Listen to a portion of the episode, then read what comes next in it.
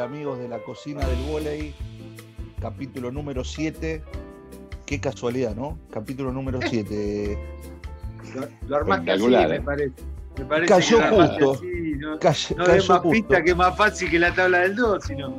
Pero bueno, eh, le avisamos al. Hacemos como un acertijo invitado y decimos qué tipo de vino debería ser el invitado hoy. Yo había pensado en una cepa que, que últimamente se está poniendo como más de moda, pero que parece ser que es, que es histórica y que es eh, está llamada a ser la reina de la cepa. Para mí, nuestro invitado de hoy es un Cabernet Franc, eh, pero hecho en vasija de roble, ¿viste? Cuna de roble, esos que hay que acuñar, que con el tiempo se pusieron en la mejor medida y que cuando lo destapaste decidiste de mi bodega, de mi bodega no se va. Y bueno, a mí un enólogo amigo me dijo dos cosas. Si es un vino, debería ser algo en barrica de roble. Sí. Y si no, debería ser una bebida espirituosa como el coñac, que se mantiene vigente con los años. Eh, Podría ser, ¿eh? Bienvenido Hugo Conte, bienvenido. No sé si coincidís con la descripción enóloga que hicimos. Muy bueno. Ya con abrir ese vino es espectacular. Vamos a tomarlo. Está buenísimo. ¿Cómo andan, chicos? Diego Gus. Todo bien. Encantado de estar con ustedes. Bueno, la, la verdad que mucho no, no tenemos para decir con, con Diego de Hugo. No, como decíamos antes de empezar la charla, cuando empezamos a hacer un poco de, de archivo, ¿cuántos clubes habrá jugado? Dos, tres clubes. ¿Cuántos partidos internacionales tiene? No, no debe llegar a 50, capaz. Capaz que se me pierde alguno. Qué animal, ¿no? A ver, Hugo, ¿cuánto, ¿cuántos partidos internacionales calculás que jugaste? Eh, mirá, la verdad el número no lo tengo justo, pero con la selección, no sé, 300 y pico seguramente. 320, 330, una cosa así, creo. Lo que pasa es que en la, en la, en la primera época, 80, 81, 82, como no había, o sea, se jugaban solamente este, o mundiales o Juegos Olímpicos o Panamericanos o Americanos, o sea, no había, por ejemplo, World League en esa época, este, se jugaba muchísimo, había mucho tiempo para la selección, entonces se jugaban muchos partidos amistosos. Y esos tres primeros años, por lo menos, habremos jugado, la formación nuestra ahí, habremos jugado por lo menos, no sé, 150, 170 partidos este, solamente en esos tres años. Eh, porque jugábamos a morir, éramos muy malos a nivel internacional, entonces sí, esa es la verdad, jugábamos, jugábamos, jugábamos, no sé, de los 150, ponerle, no sé, por decir un número redondo, 150 partidos de esos tres años habremos ganado 10, es decir, 20. Este, que realmente perdíamos con todos. Este, en el año 81 hemos hecho la gira por Europa, 63 días, creo que fueron 56 partidos, una cosa así, este, con dos pantaloncitos y dos remeras. Y eh, si no me equivoco, habremos perdido 50 de esos 53, 54. O sea, hemos perdido no solamente con selecciones, sino con equipos de clubes. Equipo de Eh, fábrica ha llegado a jugar. Sí, eh, mirá, una, una anécdota espectacular fue en Checoslovaquia, que era en ese momento. Estábamos jugando en una ciudad chiquita en Checoslovaquia y yendo para el gimnasio, para, para el estadio a jugar, sabíamos que íbamos a jugar contra un equipo de club, no con la selección eh. Entonces, nada, estábamos yendo al partido y demás, y yendo para allá había un montón de, era todo verano, entonces este, había un montón de lugares verdes donde había mucha gente jugando al fútbol eh, en los parques, eh, eh, en las plazas dando vueltas y demás. Cuando fuimos a jugar al partido, entramos, empezamos a entrar en calor y ¿viste? empezamos a tocar la pelota y entró el otro equipo. Nos dimos cuenta que dos o tres pibes tenían el pantalón blanco un poco de verde como si hubieran estado en el pasto antes de venir a jugar con nosotros, jugando la pelota. Como que esos algún flaco de esos que estaban ahí este, jugando en el parque que nosotros los pasamos con el micro, después vinieron a jugar con nosotros. Y lo peor de todo es que perdimos 3-0. Entonces, este, esas, historias de esos momentos fueron, fueron muy buenas y fueron las que nos hicieron durísimo de la cabeza. porque justamente este, fue un momento donde teníamos que aprender, aprender, aprender, perdiendo y entrenando. Entonces, este, fue un momento importante para la formación de nuestras cabezas duras con respecto al deporte. Eso fue muy bueno. Ni hablar. Vos sabés que el, ot- el otro día, en una charla similar a esta, te, te cuento que esta charla, un poco la idea es, eh, es recuperar esas charlas post partido de las mesas grandes, ¿no? El volei lo repetimos siempre porque nos gusta eh, homenajearlo también, decía el ruso Celebi tiene muy poco de historia escrita, pero una historia oral muy rica. Digamos que los protagonistas van generando y van trasladando de generación en generación, con, entre jugadores, con los técnicos, con algún periodista que se arrima a esa mesa, ¿no? Y el otro día charlando con, con Celina Crusoe nos decía, yo me fui a Brasil, corríamos hablando otro día. Este, y Celina nos decía que, que ahora se entrena mucho menos, ¿no? Que, básicamente lo que han logrado es que se entrene mucho menos al ritmo loco que se entrenaba en aquella época. Sí, sí, sí. O sea, el deporte es otro también, obviamente. Este, se entrena quizá menos porque se juega menos también. Este, antes había que prepararse, dejar de lado los niveles ¿no? del, juego, pero eh, un partido a, nivel- a cualquier nivel internacional, sea de clubes o de selección, podía llegar a durar, y ustedes lo han visto, podía durar tres horas y media, cuatro horas, tres horas cuarenta. Eh, entonces, obviamente, había que prepararse para, para, para- poder jugar ese tipo de partidos largos. Entonces, nosotros también hemos salido, este, corríamos constantemente porque había que tener una base aeróbica muy grande. Así que, este, sea con la selección o con los clubes, corríamos y corríamos y corríamos, pasábamos horas corriendo este, semanales porque la base aeróbica después para el partido tenía que estar. Y, hoy los pibes no corren colectivo, pero porque el deporte es otro.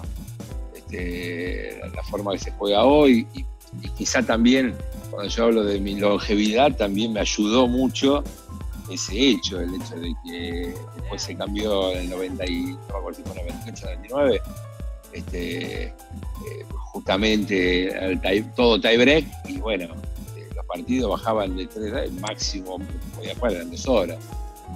Entonces, este, cambió completamente el deporte. Este, y quizás eso también va de la mano que el vóley debe ser el deporte este, que más cambió en la historia.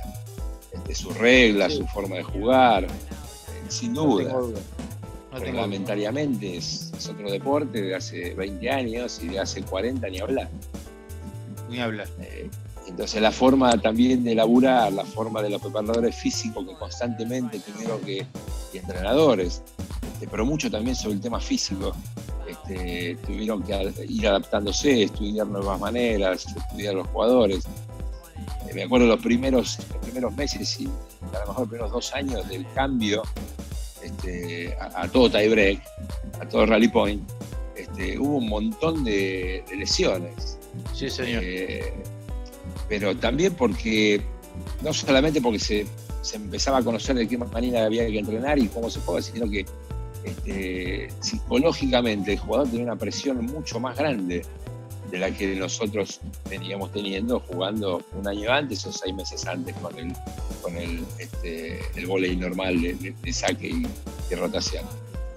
Porque sabí- empezabas a, tener una tensión nerviosa totalmente diferente porque te dabas cuenta que no, se entendía todavía cómo había que manejar el set, porque te entraba un pánico si se iban dos o tres puntos y la tensión, bueno, eso generaba, ha generado muchísimas lesiones hasta que se empezó a entender cómo había que jugarla o, o- o cómo había que manejar los sets. Hugo, llevando un poco al motivo de nuestros podcasts, ¿qué gran diferencia ves en la alimentación desde cuando empezaron ustedes ahora, ¿no? Porque ahora está tan, tan Sí. desarrollado, eh, o sea, es todo interdisciplinario, ¿viste? El entrenador, el nutricionista, el psicólogo, hay tantas personas en el cuerpo técnico. ¿Cómo, lo- cómo viste la, la evolución, si es que hubo evolución, de cuando arrancaron ustedes ahora? Sí, sí, la evolución fue enorme, enorme. este, hacia buscar siempre eh, comer fundamentalmente y alimentarse este, lo más sano posible, lo más eh, adecuado posible a, la vida del deporte. Eh, yo cuando jugaba en cadetes o juveniles, este, en Jeva, mi hijo hacía los asados los, domingos, los sábados y primero me iba a Palermo este, a comer asado con, mi familia y después de ahí arrancaba para el partido. Este, después de comer asado. Eh, y, a mis viejos ni se le pasaba por la cabeza, pero ni siquiera a mis viejos, eh, a los entrenadores se le pasaba por la cabeza, che, a ver, ¿cómo hacen ustedes a 12, 14, 15 años que están haciendo, que están comiendo? Bueno, hoy está todo controlado, por lo menos hablado y enseñado a los chicos de qué manera tienen que comer, alimentarse para mejorar, para buscar seguramente de mejor rendimiento. Eh, cuando yo jugaba en cadetes juveniles, el entrenador fumaba en el banco. Es verdad, es verdad. Yo he tenido, entrenadores que, daban la pitada, apoyaban el cigarrillo y decían, juez, tiempo. Y veníamos así, hacía. Y te largaba, y te largaba el humo. Es verdad, es verdad. y vos estabas viniendo. Pero esto es en serio, ¿eh? sí, sí, sí, sí, sí, Año 78, 79. Este, y el tipo hacía pitadita última, apoyaba, pues tiempo. Este, entonces, desde, desde ahí, ¿sabes lo que estamos hablando? Desde ahí a, la alimentación, donde vos bien decís, todo interdisciplinario, ahora que se juntan todas las ideas y demás, y está totalmente controlado y, está buenísimo que sea así porque buscan el rendimiento, mejorar el rendimiento constantemente del jugador desde todos los puntos de vista. Y la alimentación es fundamental, fundamental. Este, está totalmente comprobado de que este, las personas o los deportistas que se, este, alimentan de una cierta manera tienen un rendimiento semanal para el trabajo semanal y demás, y ni hablar para el partido, que los que a llevar un poquito más tranquilo la alimentación. Entonces, la alimentación es fundamental. Y está buenísimo si los clubes o los entrenadores este, pueden enseñarle a los chicos y a los padres de esos chicos cuando son chicos. ¿sí? Transmitir realmente esa importancia a los padres, para que, a los padres, obviamente papá y mamá, para que este, el chico eh, esté concientizado ya de chico a comer de una cierta manera haciendo deporte. Si no hace deporte también, por supuesto, conviene que, coma más sano. Pero haciendo deporte está buenísimo que los chicos eh, reciban esa información constante de los entrenadores cuando son chicos también. Y así van creciendo de una cierta manera. ¿Y cuándo, cuándo empezó tu relación con la cocina? ¿Hubo cuando emigraste? Cuando, ¿O siempre tuviste alguna, o nunca tuviste pasión o gana de meterte a la cocina? A ver, eh, eh, Sonia es muy buena eh, en, la cocina y siempre este, manejó una cocina muy sana. Este, siempre. nunca fritos, fundamentalmente nunca fritos. Para mí, yo venía de mi casa y me costó un poco al comienzo este, estar con ella, ese cambio de no existe más el frito, ya de, jóvenes, muy jóvenes. Este, y, bueno, y por ejemplo, a mí me gusta muchísimo la carne eh, y me gusta muchísimo la pasta. Eh, carne empezó en los últimos años, ya se empezó a bajar bastante este, en casa, bastante. Eh, no te digo que la suprimimos absolutamente, pero se bajó muchísimo y cuando comemos, comemos, tratamos de comer mucha carne blanca. Este, sea este, pollo, pescado, eh, mucho pescado y demás. Y bueno, cuando yo me meto en la, cocina, más en la cocina que en la parrilla, ahí sí, a lo mejor una vez por semana, un asado, este, lo hago y todo lo que hay que poner a la parrilla lo ponemos ese no es el problema, porque sabemos que a lo mejor es una, una vez por semana y después durante la semana este, nos cuidamos mucho. Eh, en Italia, por ejemplo, eh, fue muy difícil este, poder eh, acostumbrarse a la comida sana, porque el primer año, por ejemplo, que yo fui a, Parma, Sonia fue a Fidenza, que era a, 20 kilómetros ahí de Parma, que teníamos 20 años, eh, ella jugaba también ahí, y yo aumenté 8 kilos, comíamos en restaurante, este, y yo a, mediodía y noche en mi club, yo comía con mis compañeros en el restaurante. Y, ahí empecé a volverme loco. Me gustaban las pastas, pero empecé a volver loco por la pasta, porque aparte esa zona donde está Parma, Parma, Módena, Bolonia, es, la, zona de la Emilia donde eh, la cocina es espectacular. Pero es muy grasosa, es, muy este, sabrosa, pero con muchos ingredientes, mucho, mucho de todo que mucho oliva, mucho mozzarella. Claro. Sí, y aparte cuando hacen este, las, pastas, viste, bien este, condimentadas y demás. Y yo me acuerdo de haber, durante ese año, el primer año en Parma, este, iba a comer al, restaurante, fundamentalmente poner al mediodía a lo mejor lo hacía. Me comía un plato de pasta, la carne, porque ellos siempre comen primero y segundo, pasta y carne, y a lo mejor después me comía otro plato de pasta, porque me volvía loco. Y bueno, yo terminé mi primera temporada con 8 kilos de más. Eh, entonces, ese fue el golpe eh, fuerte que tuve en Italia con el tema de comida y fue el primer, te diría casi el único año que comí en el restaurante este, todo el año. Eh, pero después empezamos ya a, comer en casa, después ya el otro año nos fuimos al sur, bien al sur, donde el tema pescado este, a la Puglia, allá en el Taco de la Bota, este, donde el pescado es fabuloso, entonces empezamos a, comer mucho pescado, ya mucho en taza y demás, entonces ahí empezamos de a poquito a, cambiar un poco la, este, la, alimentación también y la visión de la pasta, porque no era la pasta de la Emilia, de arriba. Eh, entonces empezamos a, dedicar un poco más al pescado, que es fabuloso también. Entonces, Hugo, si en el check-in del hotel dice especialidad en la cocina de Hugo Conte, ¿qué ponemos? A ver, eh, el asado es algo que a mí me, me recontra copa hacer, pero por ejemplo, como a mí me gusta mucho esta, este tema de este, carne y pasta, eh, me gusta muchísimo eh, hacer un ragú, ¿no? que es, es carne que es este, el condimento a la pasta eh, de la carne y el tomate, pero hecho, por ejemplo, no sé, 400 gramos de carne de vaca con 400 gramos de carne de cerdo, cada, bien finita, este, todo junto. Eh, yo empiezo así por el ragú. Son dos, salsa, dos este, botellas de salsa de, salsa de tomate, este, estos, cuatro, estos 800 gramos de, carne, eh, sea de, vaca y de cerdo, después cebolla dorada, eh, la cebolla dorada, no la roja, la cebolla dorada, apio, zanahoria, de sal y pimienta.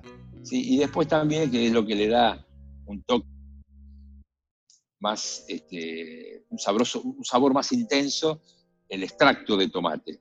¿sí? Un poco de extracto de tomate.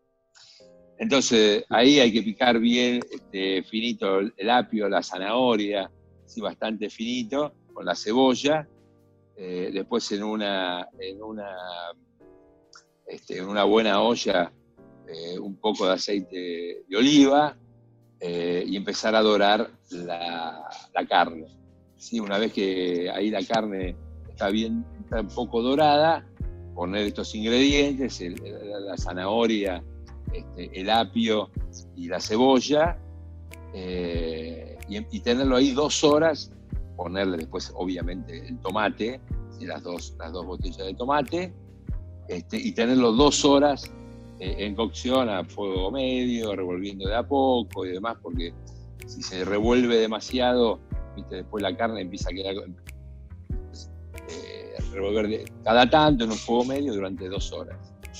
Eh, y así es, el ragú. Entonces ahí tengo, después por supuesto, hago, una vez que termina todo eso, la pasta. De por sí, muchísimo esa pasta este, corta, ¿sí? bien al dente. Y si no, el ragú puede ir con la lasaña, puede ir con las, las cintas, las tagliatelle. Eh, pero fundamentalmente a mí me gustan mucho los penes que son los cortos y, con, eh, y que sean bien este, al, al dente, bien. Una Eh, preguntita, una preguntita. El extracto de tomate, ¿te traes esos, esos pomitos que cuando vas a visitar a los amigos de Italia? Exactamente, pomito. Eso, Ese eso. pomito le da, le, le da un sabor bien intenso a la salsa de tomate después agregada como, como, como tomate en, este, en- en- en botella. Pero ese eh, pomito que viene de allá de la tierra. El pomito de fundamental. Jugaste, es tremendo. sí, sí. es tremendo. Mucho no se consigue acá. El pomito ese, el pomito ese es fundamental. Este, lo, que, lo que, debe ser esa valija traficando de Seiza a Bolonia no, y de Bolonia no a Seiza. No, vive Giles. Mira si lo llega a escuchar algún empleado no, de la BAD. No, no, no, no, no, no, no, no, pero aparte ya digamos que allá este, ya se, se consigue prácticamente todo, te digo, hay, allá lo que, hay, hay un supermercado enorme este, que es eh, como, como el macro acá, viste, así, de, de- de- Sí. eh, por mayor, eh, que, que venden ya la carne argentina, por ejemplo, este, para hacer así, ¿sí? Hueso no puede tener hueso de Argentina. Pero con el tema de la vaca loca, ¿se acuerdan toda aquella historia? Después se- Sí. se, corrió y, se- y- hay un montón de cortes este, argentinos al vacío, eh, que están muy buenos. Y acá también se consigue este, la pasta italiana o el tomate, lo que fuera, a lo mejor una vez, ¿viste? Este, para hacer algo diferente, eh, se compra algo, algo también italiano, eh, porque se consigue también. ¿Cómo, ¿Cómo estás dividiendo tu año, Hugo? ¿Te estás quedando todo acá? ¿Estás yendo para allá? Depende un poco también de lo que estén jugando los pibes, vas siguiendo luego. ¿Cómo, ¿Cómo estás dividiendo el año? Sí, ya hace eh, muchos años que, prácticamente mucho acá. Este, de vez en cuando voy allá, según los momentos del campeonato. Este, a lo mejor, yo estuve en febrero, que se jugó las finales de la Copa Italia. Este, y era un momento muy importante para el comienzo también del mercado de jugadores. Entonces, este, estuve allá este, una semana.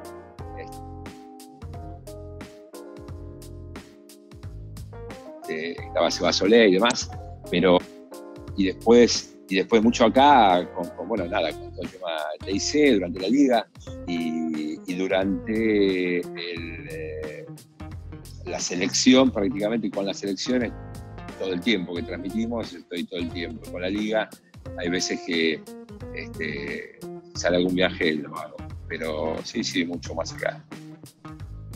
Y, y la vas llevando, la vas llevando bien la vida esta post, post eh, digamos como siempre tuviste de adentro como jugador o tu, ep- tu etapa de técnico en Italia, ¿la vas llevando bien esta vida de periodista o, o te, te, te tienta No. la, periodista no me puedo, no me puedo asumir ese, ese gran este, título. Soy, nada, estoy de comentarista.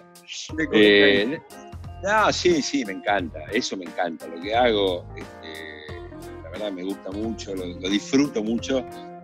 Eh, de hecho, una de las cosas eh, por las cuales he dejado cosas del gol, equipo, entrenador, como decía vos recién, tiene cinco años en Italia, lo dejé porque no lograba disfrutar este, lo que había disfrutado como jugador. Eh, o sea, el vóley lo había vivido yo de alguna manera y, y de una sola manera, disfrutándolo al, al mil por mil este, como jugador. Y me fui de viejo y empecé a lo mejor ya de, de grande también para ser entrenador, porque empecé a los 44 años. En Italia, donde la presión es muy grande, ¿sí? Este, y bueno, nada, nos habíamos transferido con la familia, además era todo un tema, porque las chicas también habían cambiado de colegio, toda una, historia importante. Facu había empezado ahí justamente a jugar en el equipo donde yo había empezado ahí en Catania, a entrenar, este, los dos primeros años, y Este, pero me costaba mucho, y me costó mucho, este, adaptarme al momento del partido, este, a no sufrir el partido, estando afuera. Eh, la semana me gustaba mucho porque me gustaba, me encantaba este, entrenar y transmitir y hablar con los jugadores y probar cosas y ver que a lo mejor algunas cosas se mejoraban y, armar el equipo y esto, eso me gustaba mucho la semana. Lo que, lo que peor viví a lo mejor en ese, en ese momento fue el partido, eh, porque lo sufría, lo sufrí demasiado estando afuera. Eh, y bueno, nada, no, no, no, no logré dar ese, ese, clic al disfrute, el cual yo escuchaba muchos compañeros míos, ex compañeros de todo el mundo, que me decían, no, yo logré, no sé, Waldo, yo hablaba con Waldo, Waldo me decía, a mí me enloquece, digo, sí, a mí también me está gustando mucho, pero estoy sufriendo esto como loco el partido, y me dice, no, no, ¿cómo? Tenés que, yo lo logré hacer, y bueno, el, el clic absoluto, al 100%, como tantos otros, por supuesto. Este, pero bueno, a mí me, me costó mucho este, dar el clic en, en- en el momento justamente del juego. Este, no sé, qué sé yo, la verdad que hoy todavía no, no- no sé cuál es eh, eh, el punto fundamental, pero bueno, como no lo disfrutaba como había, lo había disfrutado, dije, no, no, quiero, quiero seguir estando en el vóley, este, pero quiero seguir disfrutando lo que hago con el vóley como lo viví hasta ahora. Genial, Entonces, digo, y, y lo bueno que pudiste que pudiste tomar esa decisión, digamos, que, que la pudiste ver, digamos, así como no, no pudiste hacer el clic, sí pudiste ver la posibilidad de decir, bueno, si no lo disfruto, ¿para qué? Totalmente, totalmente. Creo que fue muy importante eso, que, eh, lo que vos decís, este, que, pude tomar esa decisión y no por el hecho de, bueno, no, tengo que estar y, y cómo no voy a poder y tengo que poder. Bueno, traté. Este, no quería tampoco, a ver, también hubo un, ingrediente muy importante, ¿no? Que eh, no quería separarme de mi familia y había veces que las posibilidades que tenía cerca de casa, este, de donde vivíamos, este, eran muy acotadas. Eh, Yo sabía también que para crecer, mejorar, este, tomar experiencia y demás, a lo mejor tendría, tenía que haber, como hacen a lo mejor el, el 80% de los entrenadores, y bueno, este es mi laburo, eh, tengo que ir allá ocho meses, bueno, vemos a ver cómo generamos eh, que mi familia pueda venir, que yo pueda volver, que bueno, yo esa tampoco quería vivirla, eh, yo quería estar en mi casa, este, y, de última decir, bueno, hoy vengo, de hecho un año entrenaba, no sé, 80, 90 kilómetros y yo venía todos los días, pero no era una situación, o sea, era, era lo mejor que había alrededor de nosotros vivíamos, que tampoco era bueno. Este, entonces se me acotaba un poco toda la situación, ¿no? desde lo técnico real, desde el equipo que podía elegir, de la, la- he tenido posibilidades a lo mejor para ir a otro lado y crecer y, y aprender y demás, pero con, otra, con otro aspecto también de, de calidad de equipo, pero yo no quería moverme. Este, Claro. Entonces, todo lo que podía decir, buscaba así, lo mismo que viste, decir, bueno, a ver, eh, alrededor de 80 kilómetros, a ver qué hay, este equipo, y, pero este no, y bueno, es lo que hay. Si no tienes que ir, yo no me quería ir. Este, entonces, fueron este, dos ingredientes, esto del disfrute fuerte y esto de que yo no me quería mover, este, no me quería mover porque no quería perder cosas tampoco de, estar en, mi casa, de mi familia, entonces, bueno, me llevó a tomar otro tipo de decisiones y estoy muy contento con la decisión que tomé. Hugo, eh, ponele que mañana te dan la posibilidad de organizar una cena con un entrenador y dos jugadores que nunca haya jugado juntos. Eh, ¿A quién elegirías y por qué? Eh, algo que te haya sorprendido de ellos y quisieras preguntarle con un buen vino de por medio. Eh, a ver, este entrenador me gustaría este, Doug Bill, ¿no? el americano eh, de los años bueno, 80, 90, 2000, qué todas las, décadas que tuvo Duckville y que sigue estando dando vueltas. Eh, porque no solamente en aquel momento este, cambió, o sea, me, gustaría que me cuente este, con, con lujos de detalles eh, los cambios o, cómo se le vinieron a él los cambios este, del volei en aquel momento, que fue importantísimo lo que Estados Unidos cambió en aquel momento, en los años 80, y eh, de qué manera pudo eh, lograr esa concientización de los jugadores y la mentalidad de los jugadores, de todos los jugadores, porque a ese punto Estados Unidos no importaba quién jugase, todos tenían una mentalidad impresionante. Este, podía cambiar el nivel del jugador que, entraba, pero vos lo veías con la cabeza eh, realmente eh, formados de una cierta manera, y eso era él. Eh, desde, el punto de vista entrenador, creo que sería él. Y con respecto a los, desde el punto de vista del entrenador, es el Y quizás este, desde el punto de vista de los dos jugadores que me preguntás, voy por, por parte cronológica. Uno sería Alexander Sabin, central ruso este, de los años 80, que yo ya lo agarré este, joven, porque bueno, él tenía en ese momento 28 años, pero para la época 28 años ya parecía viejísimo. Este, y sentarlo y que me cuente realmente cómo era toda la situación de trabajo eh, ruso eh, en aquella época y cómo lograban crear todo ese movimiento alrededor de la selección este, de imbatibilidad, de, cómo llegaban a ese nivel, de cómo laburaban, de cómo trabajaron diariamente para poder llegar a eso. Porque la verdad que ellos marcaron en ese momento, los fines de 70, 80, este, una, una, cosa a nivel mundial que parecía, todo el mundo decía, no me acuerdo que la frase era, estos son máquinas, no son jugadores. Este, entonces, eh, obviamente era totalmente diferente desde lo este, anímico y lo que transmitían y demás, porque cuando jugaban era dificilísimo jugar con ellos, no solamente porque te cagaban a palos y porque tenían un bloqueo infernal, este, desde el ataque y el bloqueo eran insuperables. Pero también había como, ¿cómo decir? A ver, una apatía dentro de la cancha que te bajaban este, cualquier tipo de euforia que vos podías tener para jugar con ellos.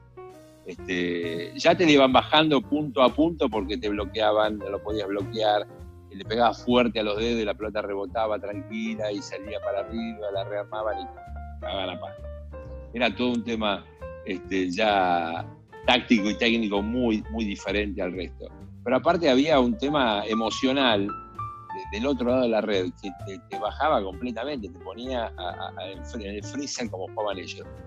Pero lo que más me asombraba era cómo habían llegado a ese nivel, que en esa época, al no haber información, al no poder entrar nadie a, hablar, y los tipos vos querías hablar y te decían hello y se daban vuelta y se iban, o sea, no daban ni cinco de bola.